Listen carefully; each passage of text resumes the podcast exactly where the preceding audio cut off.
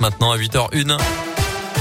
Bonjour Colin. Bonjour Mickaël, bonjour à tous. Et à la une aujourd'hui, une journée de grève interprofessionnelle ce jeudi partout en France.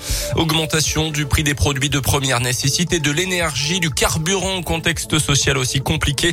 L'intersyndicale appelle les salariés du privé et du public à descendre dans la rue.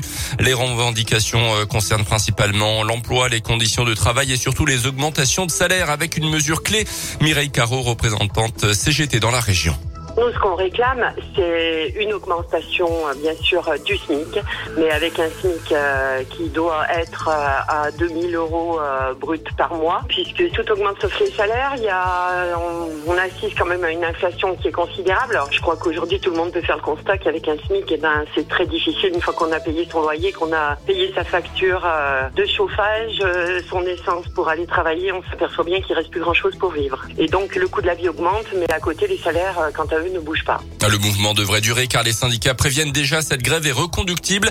À Bourg, le rassemblement des syndicats de l'éducation nationale est prévu à 14h devant la direction académique avant une manif devant la préfecture quelques minutes plus tard. À Macon, rendez-vous à 14h30 également, place Genevet. Dans l'actu aussi, ces nouvelles violences aux urgences de Fléria à Bourg-en-Bresse après un homme souffrant de problèmes psychiatriques qui avait semé la panique à l'hôpital et à la clinique Convert notamment la semaine dernière. Un individu a récemment frappé au visage deux élèves infirmières. Ça s'est passé à l'extérieur devant leur école.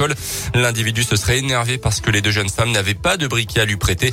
Il a été interpellé puis placé en garde à vue quant aux deux victimes. Elles ont déposé plainte et se sont vues prescrire cinq jours d'ITT. 17 ans de réclusion criminelle contre une mère de famille de 33 ans. Peine prononcée par la cour d'assises de l'Ain à Bourg hier accusée d'avoir tué ses deux filles de 2 et 7 ans en septembre 2018 à Saint-Genis-Pouilly dans l'Ain. Elle avait aussi essayé de s'en prendre à son fils d'une dizaine d'années avant de tenter de mettre fin à ses jours.